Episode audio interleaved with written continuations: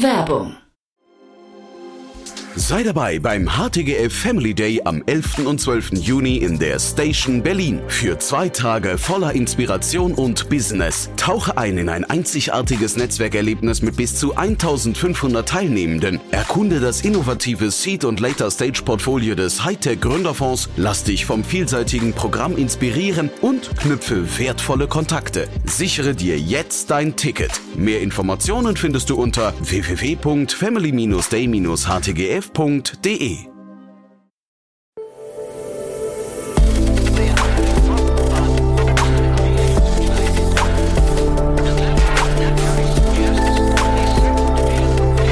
Startup Insider Daily. Investments und Exits. Herzlich willkommen zu Startup Insider Daily. Mein Name ist Jan Thomas und das hier ist das Format Investments und Exits, wo wir jeden Morgen die wichtigsten Investorinnen und Investoren aus Deutschland, Österreich und der Schweiz begrüßen und mit ihnen über Finanzierungsrunden, Exits und über alles, was wichtig ist oder wichtig wird, aus Sicht der Investorinnen und Investoren sprechen. Ja, heute zu Gast ist Otto Birnbaum von Revent und wir hatten wirklich wieder mal ein tolles Gespräch, muss ich sagen. Es macht mir mit Otto immer besonders viel Spaß, weil Otto mit mir nicht nur über Finanzierungsrunden und über Exits spricht, sondern immer auch noch so ein bisschen Wissen äh, vermittelt.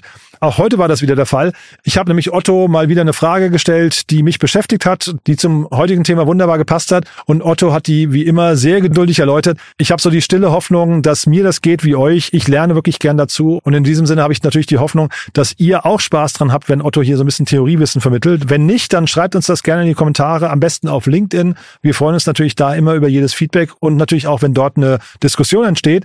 Aber bevor ich jetzt zu viel verrate, hier kommt wie gesagt Otto Birnbaum von Revent.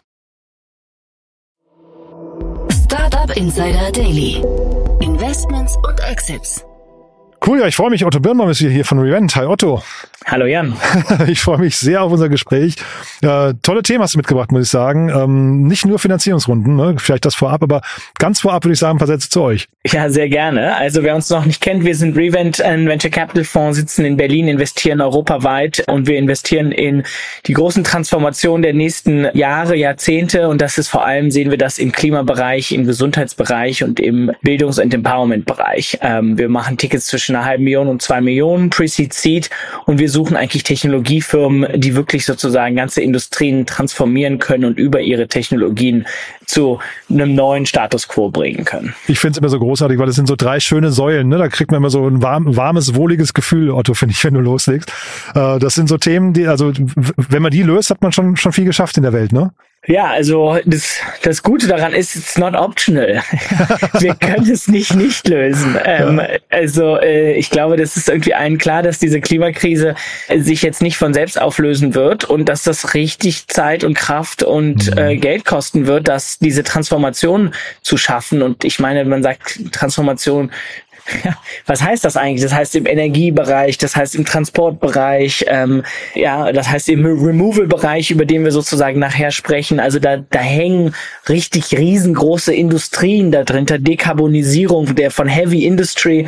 Also das sind, äh, da kann man schon echt ähm, viel Zeit mit verbringen und muss viel Zeit mit verbringen, weil da eben richtig viel passieren wird in den nächsten Jahren. Und Transformation gepaart mit irgendwie gesellschaftlichem Druck, politischem Druck und irgendwie äh, wahrscheinlich auch dem unausweichlichen, ne, sorgt natürlich dafür, dass da unglaublich viele Chancen entstehen. Genau, genau. Und wir glauben das und wir sehen das auch sozusagen ziemlich stark, dass es immer mehr echt gute Gründer gibt, die sagen, okay, wir wollen hier mh, hm, an der Zukunftsfähigkeit des Planeten mitarbeiten, nicht nur im Klimabereich, auch im Gesundheitsbereich, auch im Bildungsbereich und sagen, okay, wie, was müssen wir eigentlich tun, damit wir uns für die nächsten Jahrzehnte gut aufstellen können und wie kann uns AI dabei helfen, wie können andere Technologien dabei helfen, etc. Mhm.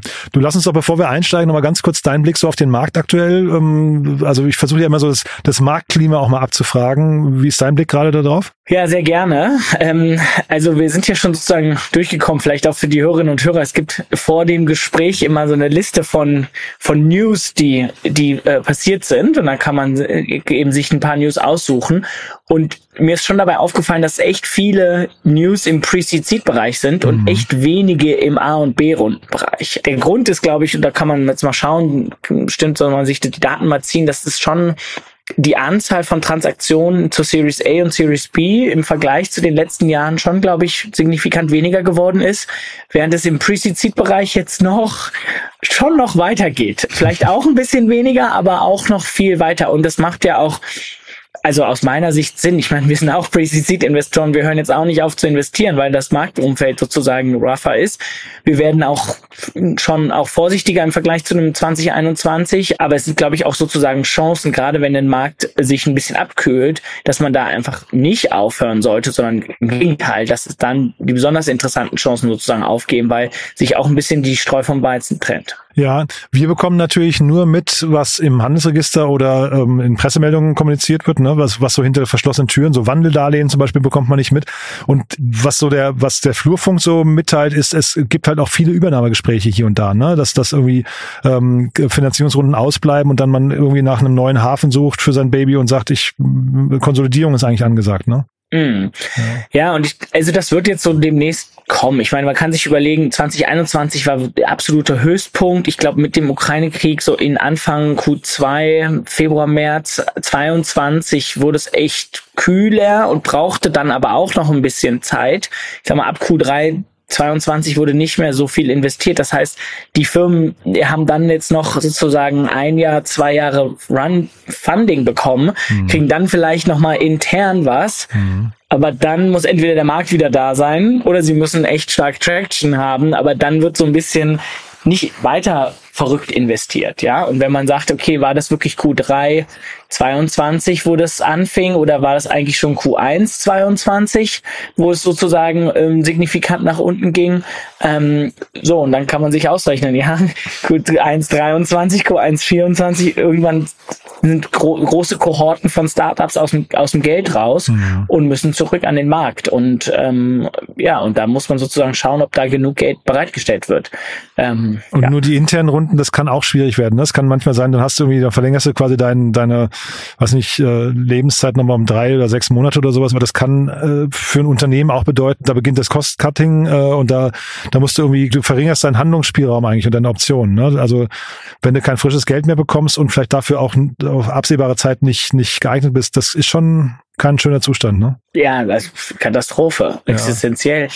Ich meine, man muss da, ja, ich kann, Koy hat ja einen großen, famösen Post gemacht, sozusagen in, äh, ja, Enduring, ja, Survival of Endurousness, oder den, den Quote jetzt gerade nicht im Kopf, aber es geht darum, sozusagen zu schauen, okay, wie kannst du hier eigentlich durchtauchen? Und, und eine sehr, sehr spannende Sache ist, wie kann man eigentlich auch einen Business Cashflow positiv drehen? Ja, dass man aus dem Cashflow wachsen kann. Also, das ist in Zeiten, wo nicht alles nach oben geht, wahnsinnig viel wert. Mhm. Und ich glaube, Unternehmen, die, sagen wir mal, sehr viel Geld brauchen und lange Payback-Zyklen haben, um, um das von ihren Kunden wieder zurückzubekommen, ja, das ist halt das ist zumindest ein bisschen schwieriger als Unternehmen, die nach drei, sechs Monaten äh, irgendwie den Kunden zurückbekommen haben und eine niedrige Burn haben und sich selber finanzieren können. Ja, mhm. aber ja, das sind so Binsenweisheiten. ja, das ist natürlich besser. Ähm, äh, es kommt halt aufs Geschäftsmodell an und man muss irgendwie als Unternehmer schauen, wie man durch diese Markt manövriert. Und es ist sicherlich nicht einfach und ich habe auf jeden Fall sehr, sehr viel Respekt für die Unternehmerinnen und Unternehmer da draußen. Mhm. Und in den frühen Runden hast du gerade schon gesagt, da passiert viel. Wir reden auch gleich über zwei frühe Fonds, aber lass uns mal vielleicht, du hast erst, bevor wir die Fonds sprechen, du hast ein anderes Thema mitgebracht. Ich glaube, damit fangen wir erstmal an, ne? Genau, wir sind ja auch bei den Finanzierungsrunden, da dachte ich mir, da muss ich auch eine, mindestens eine Finanzierungsrunde mitnehmen. Ähm, und deswegen würde ich gerne mit dir über InPlanet sprechen. Mhm. Die haben heute bekannt gegeben, 4,3 Millionen äh, Seed-Runde aufgenommen zu haben von äh, bekannten Fonds wie Food Labs hier aus Berlin, Carbon Removal Partners und äh, Übermorgen Ventures. Übermorgen sitzt in der Schweiz. Und äh, was die machen, ist, die machen Enhanced Rock Weathering. Ähm, was das heißt, ist, die nehmen, wie das hier eigentlich sehr gut formuliert ist, große Mengen von Gesteinsmehl und verteilen das auf Äckern in Tropenregionen. Äh, und das führt dazu, dass damit sozusagen CO2 gebunden werden kann aus der Atmosphäre. Und wir nennen das, wir nennen das Removal, eben rausgenommen wird. Und dafür können Zertifikate ausgestellt werden und gleichzeitig hilft das den Bauern, weil das äh, so eine Art Düngerersatz ist. Und das ist total spannend, weil die fahren wirklich Lastwagen voll mit ja, Gesteinsasche, wenn man so möchte, aus den Bergen runter ins Tal und verteilen das auf den Äckern. Und das macht meines Erachtens sehr viel Sinn, weil wie gesagt, der Bauer kriegt Geld, weil er Removal Credits sozusagen bekommt, der muss weniger Geld für Dünger ausgeben und und auch die sozusagen die, wo das dieses Gesteinsmehl herkommt, die haben früher auch für den für den Abtransport Geld bezahlt und jetzt bekommen sie Geld dafür. Also das ist schon so, so eine Win-Win-Win-Situation. Deswegen glauben wir, dass dieses Enhanced Rock Weathering schon eine, eine spannende, spannender Bereich ist, wo, wo einiges an Removals passieren kann. Und kann sowas auch schnell skalieren?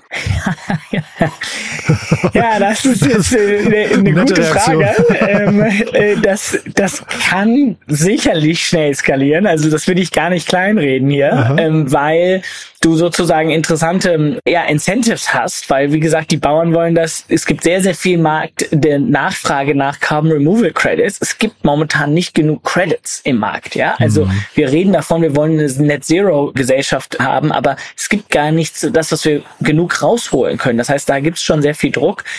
Es ist aber dennoch eine hoch operativ intensive hm. Business. Ja, du musst sozusagen Lastwagen mit äh, Gesteinsmehl auf Äcker verteilen und so und das kannst du jetzt nicht mal tausend irgendwie innerhalb von sechs Monaten machen, sondern da kannst du heben, also da ist es nicht so offensichtlich exponentiell zu wachsen. Da kannst du, glaube ich, sehr stark wachsen und auch zwei, drei x vielleicht auch vier, aber sozusagen dieses, manchmal, wenn so eine, so eine B2B-Software-Firma Product Market Fit hat und wirklich auf einmal einen 5 oder einen 10x hat, so, das ist in so einem Bereich schwierig.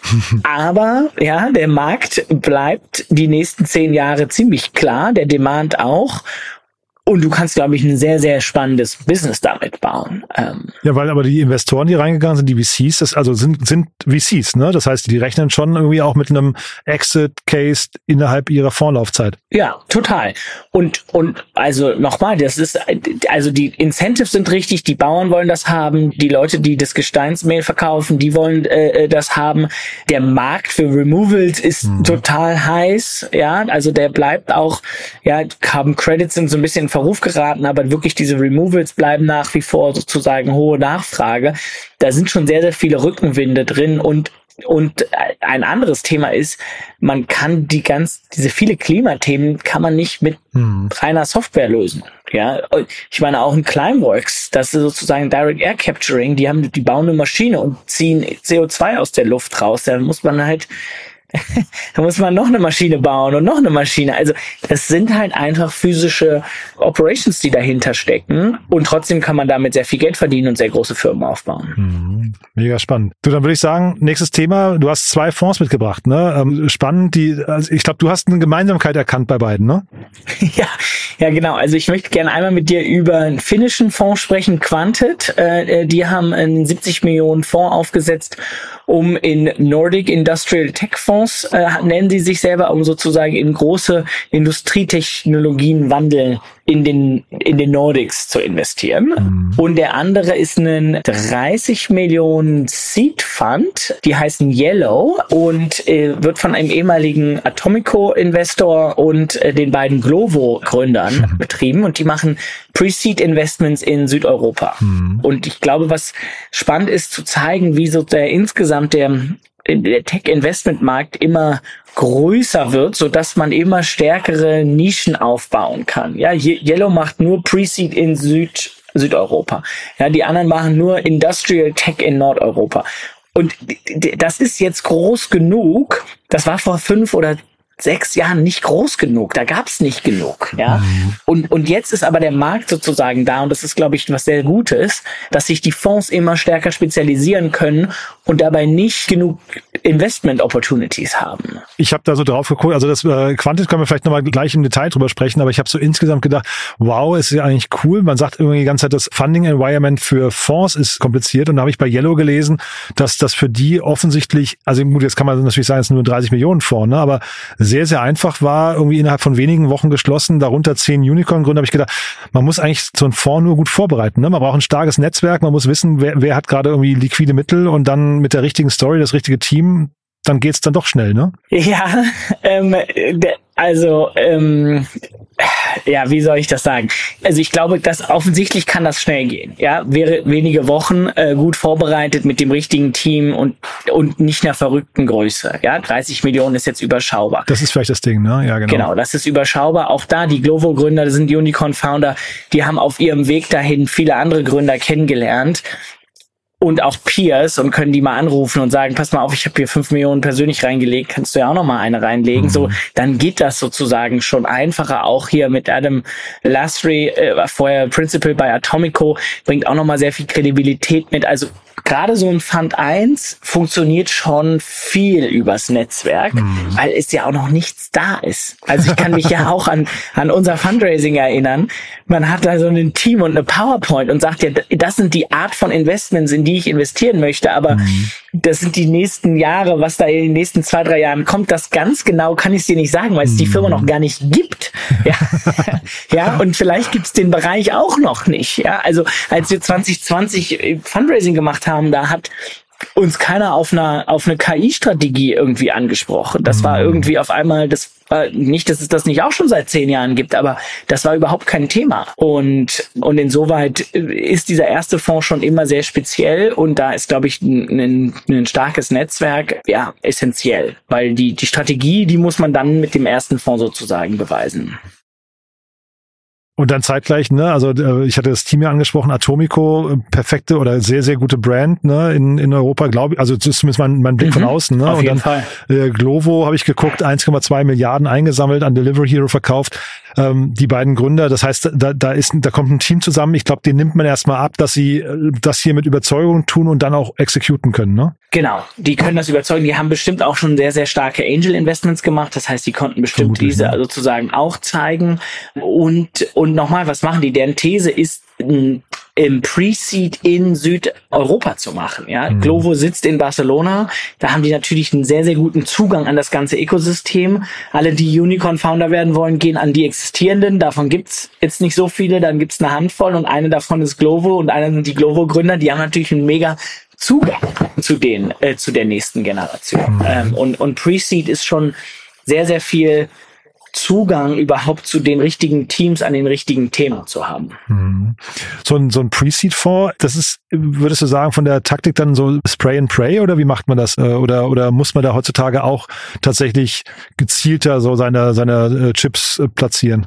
Ja, also so ganz Spray and Pray würde ich das, glaube ich, niemandem raten. Nee. Ähm, nee, weil das sind ja kleine Tickets, ne? deswegen frage ich. Und wenn du 30 Millionen Fonds, ich weiß nicht, was, was machen die an Tickets dann? Wahrscheinlich so 500, 500.000 vielleicht oder so? 500 200.000 Tickets, ähm, ja. ja. oder also es wird jetzt gesagt zwischen 200 und 500.000, so. im Durchschnitt vielleicht ja, 300, 300 genau. 100 Tickets, ne? Also ohne Folgeinvestments natürlich. Ne? Ohne Folge, ja. genau. Und dann ist wahrscheinlich sind's weiß ich nicht, zwischen 40 und 50 würde ich tippen. Okay. Und klar, im Pre-Seed hast du sozusagen hohes Risiko.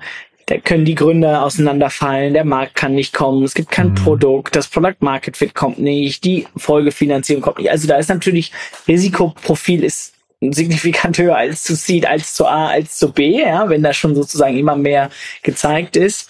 Deswegen brauchst du schon eine gewisse Anzahl, um das zu mitigieren. Und gleichzeitig hilft es, glaube ich, schon, eine gewisse zumindest Themen zu haben, auf die man besonders äh, interessiert ist. Die können sich dann auch wieder ändern, ja, aber das gibt dann eben Leute, die sagen, okay, wir wollen besonders B2B SaaS machen oder wir wollen jetzt AI-Themen machen, etc. Die wollen dann alle machen, aber nochmal, deren, deren Unique-Position ist, glaube ich, dass die einfach Zugang zu dem Gründer und dem zukünftigen Gründer-Ökosystem haben. Mhm. Wenn die sagen, wir haben hier einen guten Prozess und einen guten Sparingspartner und können euch helfen, die Runde zusammenzukriegen und sind einfach sehr, sehr gut vernetzt in dem Süd südeuropäischen Ökosystem. Mhm. Und dieses Thema Folgeinvestments, das nehme ich vielleicht nochmal als Brücke zu Quantet, weil das wollte ich dich fragen. Da war es jetzt so, die haben 70 Millionen Fonds, ähm, haben, glaube ich, gesagt, jetzt muss ich mal kurz gucken, ich glaube, es waren äh, zwischen einer halben Million und drei Millionen, glaube ich, waren die äh, mhm, Investments, genau. ne, die Initialinvestments.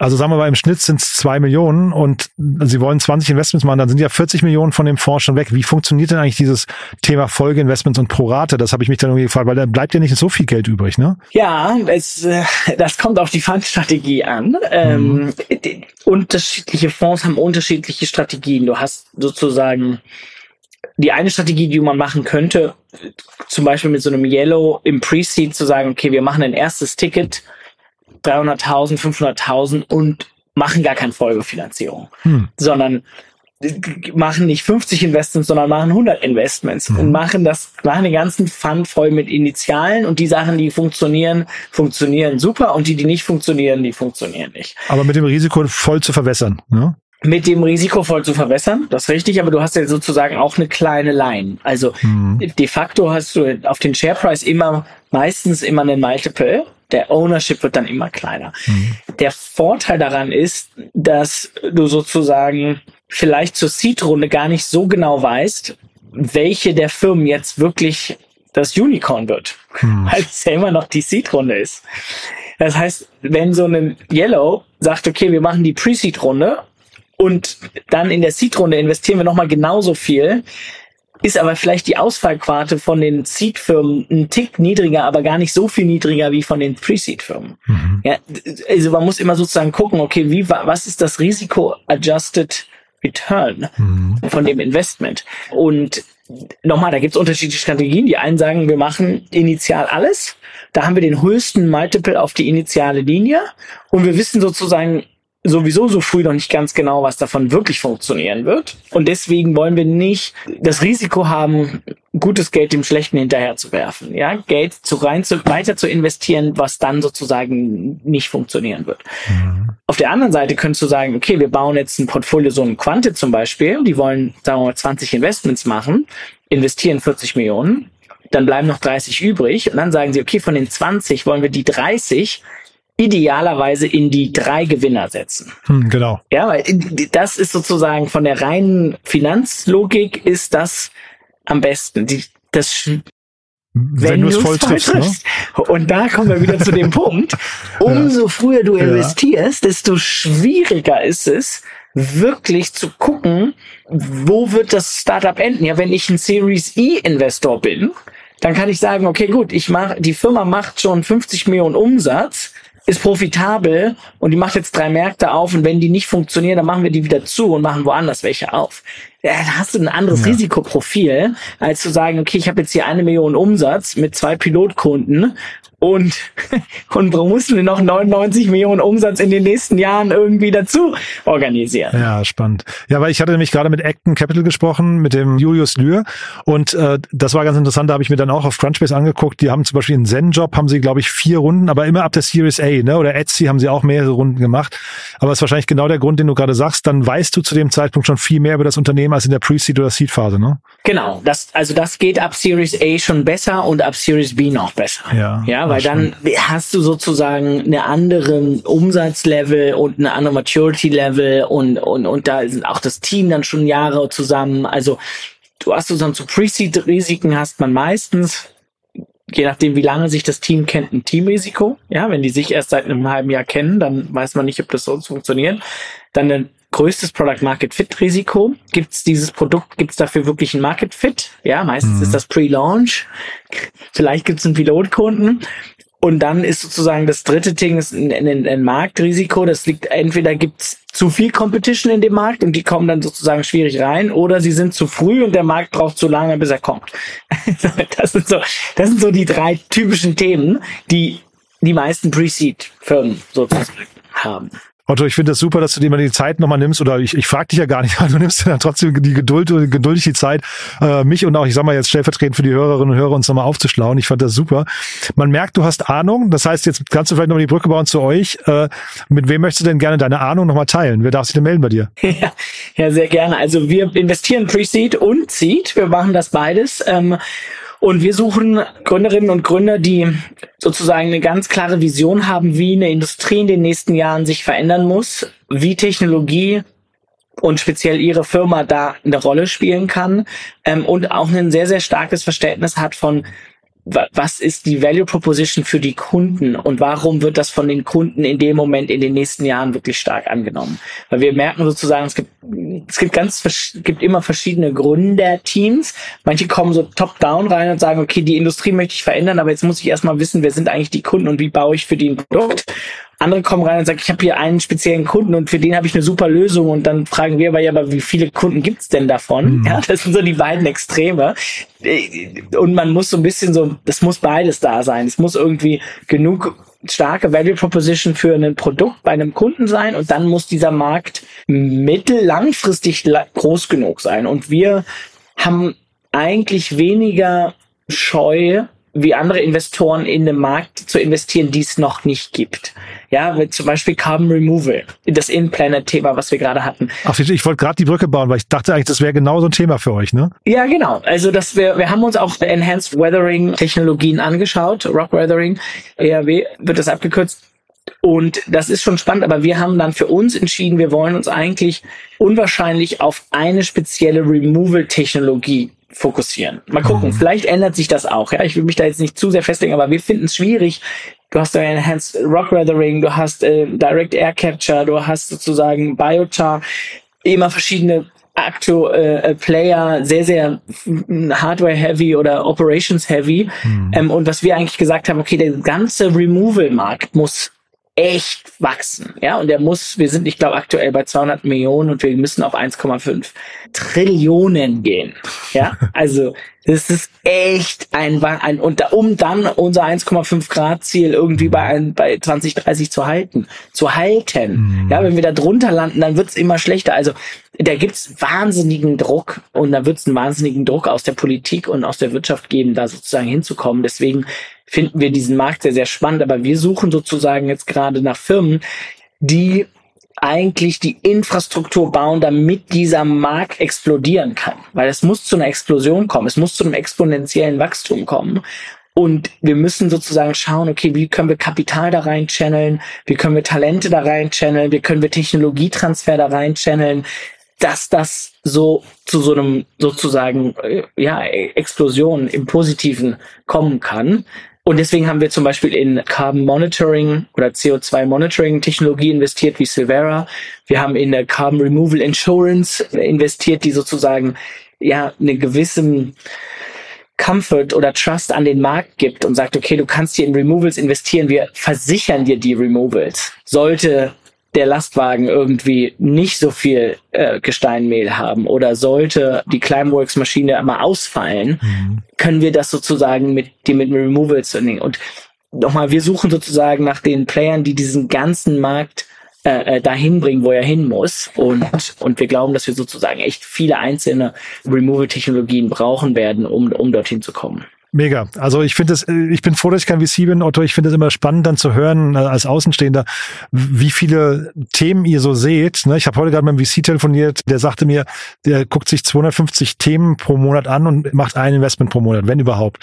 Und äh, dieses 249 Mal Nein sagen, obwohl man oft die Teams oder die die Technologie eigentlich spannend findet, aber sie trifft halt nicht ganz genau die These. Mhm. Das finde ich, also Furchtbar. möchte ich nicht mit euch. Ja, genau. Ist das Schlimmste oder? am ganzen Job. Das denke ich mir, ne? Das Schlimmste am Job ist ist, dass man so viel Nein sagen muss. Ja, oh je. Und dann immer, ja. Ja, aber es ist für mich den schönsten Job, den man machen kann. Insoweit ist das, äh, ist das zwar schlimm, aber relativ gesehen ist das noch irgendwie sehr, sehr, sehr, sehr erträglich. Na, es gibt ja noch viele andere VCs, die dann vielleicht leicht andere, nuanciert andere Thesen haben. Also von daher ist es ja nicht dann immer das Aus für das Unternehmen, ne? Aber genau. schon das Nein sagen, da hätte ich, glaube ich, auch keinen Bock drauf. Ja. ja, und auch gar nicht Nein zu, also wie du schon sagst, so das sind manchmal super Gründer, super Teams, super super Firmen, die auch gebaut werden können. Mhm. Es gibt auch ganz viele Firmen, die sind auch, die sind jetzt Manche sind vielleicht kein VC-Case, andere sind kein Revent-VC-Case, andere sind kein.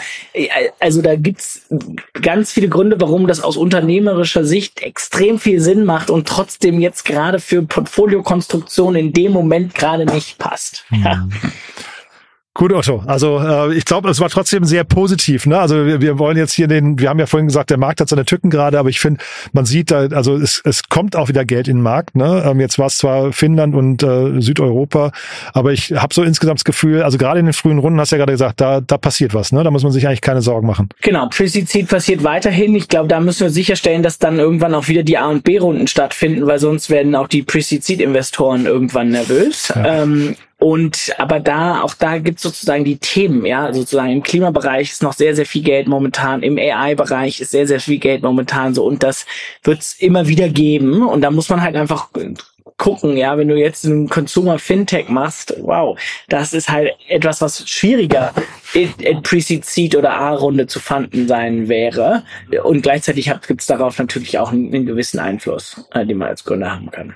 Wir bleiben dran. Otto, es hat großen Spaß gemacht. Ganz lieben Dank, dass du da warst und bis zum nächsten Mal, ja? Ja, danke dir, Jan. Cool. Bis dahin. Ciao. Startup Insider Daily, Investments und Exits. Der tägliche Dialog mit Experten aus der VC-Szene. Ja, das war Otto Birnbaum von Revent und das war Investments und Exits für heute und das war wirklich ein cooles Gespräch, finde ich. Und ich habe es ja eingangs gesagt, ich finde es cool, dass Otto ja sein Wissen teilt und ich habe die Bitte an euch natürlich, wie immer, honoriert das gerne. Ihr wisst, die Expertinnen und Experten, die wir jeden Tag begrüßen, zum einen machen das natürlich pro bono und auf der anderen Seite ist es natürlich auch immer eine gewisse Vorbereitung und auch ein Zeitinvest und von daher ist es natürlich umso schöner, wenn dann möglichst viele Menschen hier reinhören oder wenn ihr auch zum Beispiel auf LinkedIn einfach das Ganze kommentiert und eifrig teilt und mal überlegt, wer vielleicht aus eurem Bekanntenkreis hier mal reinhören sollte. Dafür, wie immer, vielen Dank an euch und ansonsten euch einen wundervollen Tag und vielleicht hören wir uns ja nachher nochmal wieder und falls nicht nachher, hoffentlich spätestens morgen. Bis dann, alles Gute. Ciao, ciao.